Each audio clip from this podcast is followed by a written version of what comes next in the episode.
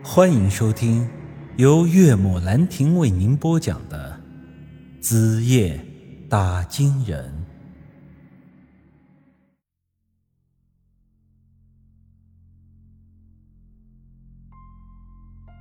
王富贵答应王大双，只要把玉莲嫁给他，他当即给他三万块钱的彩礼，让他去还赌债。结婚以后，他每个月还另外给这老丈人一千二的生活费。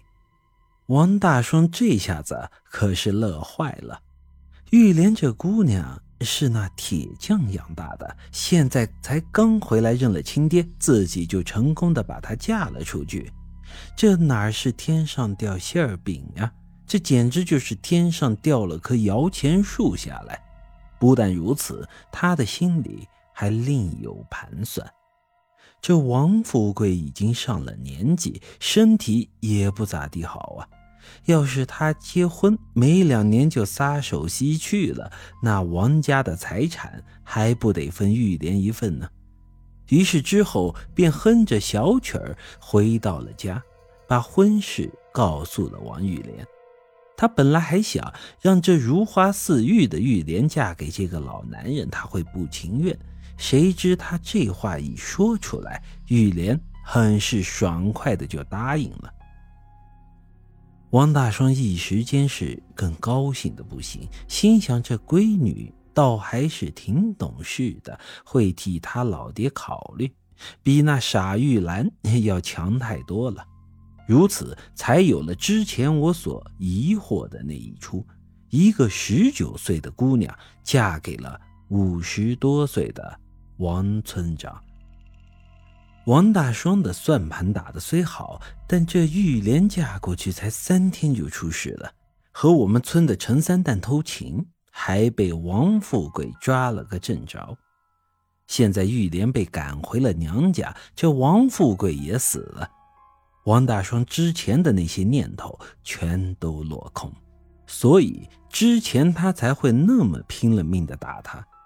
都说这清官难断家务事。我之前虽然可以阻止王大双打人，但王玉莲和陈三蛋偷情这事儿也确实是不光彩啊。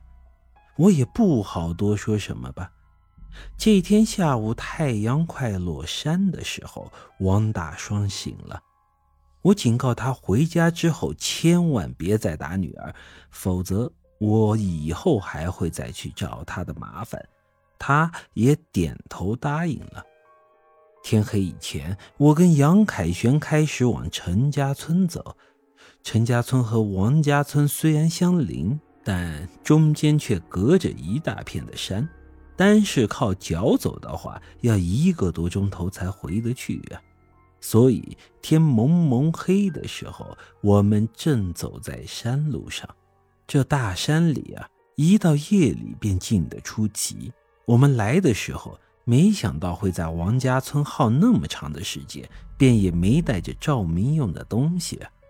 所以，我们这时候是半摸黑的往回走。要是放在平常晚上，这不打灯走夜路也没啥大问题，毕竟天上有月亮照着呢。可是今天晚上的天气是不太好啊。那月亮像是被蒙了一层黑布，看上去模模糊糊的，月光也是十分的暗淡。我俩走着走着，杨凯旋突然一把抓住了我的手，我愣了愣，说道：“搞什么名堂啊？两个大男人还牵上手了？我跟你说呀，我这手可是有专利的，除了我媳妇儿，我谁也不能牵。”王凯旋畏畏缩缩的走在我旁边，小声的说道：“不是啊，宇哥，我我有点害怕。我长这么大还没走过这种夜路呢。”“哼，我们杨村长还会害怕呢。你可是个大学生，喝过洋墨水的。我记得你以前可是告诉我，你是个唯物主义者。咋的？唯物主义者也害怕牛鬼蛇神啊？”宇哥，你可别损我了，这根本就是两码事儿。再唯物主义的人也有害怕的时候啊。宇哥，我咋总感觉这背后有啥东西在跟着我们呢？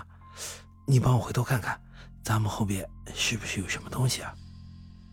这家伙像个小娘们一样，死死抓住我的手。我费了老大的力气，才把他的手指给掰了开，然后往他脑袋上拍了一下。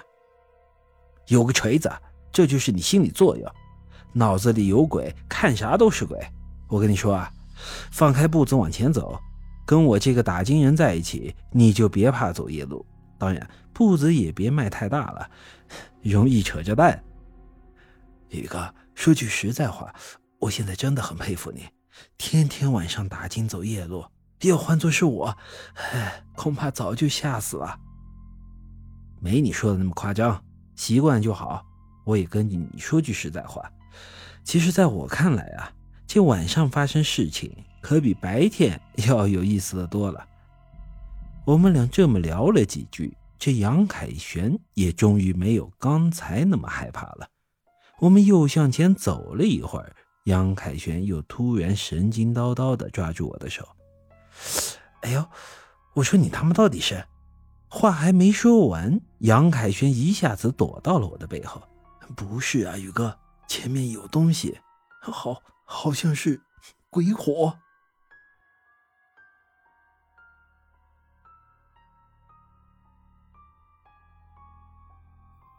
本集已经播讲完毕，欢迎您的继续收听。